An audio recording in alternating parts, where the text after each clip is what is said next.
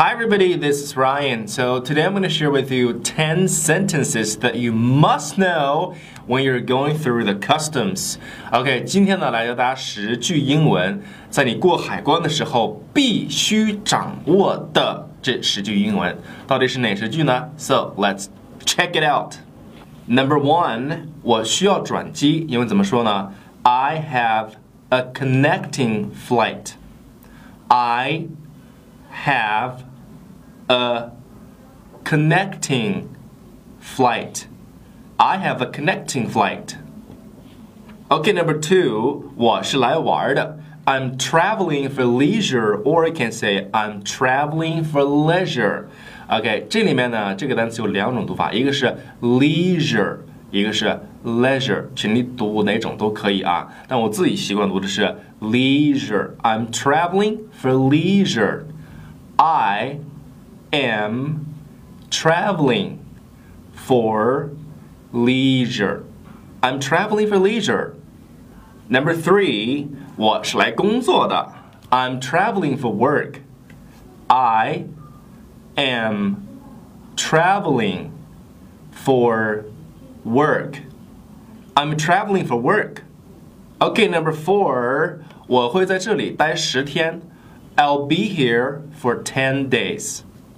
I'll be here for 10 days. I'll be here for 10 days. Number five, 我来这儿呢是拜访家人的。I'm visiting family. I'm visiting family. I'm visiting family. Number six, 我住在 W 酒店。 I'm staying at W Hotel.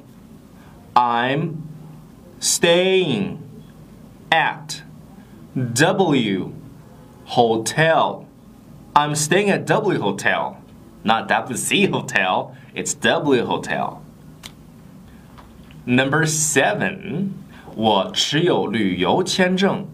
I have a tourist visa. I have a tourist visa。我们注意签证这个单词，它的发音呢不是 visa，是 visa visa，它发的是 z 啊这个音 visa。OK，number、okay, eight，我没有什么可申报的。I have nothing to declare.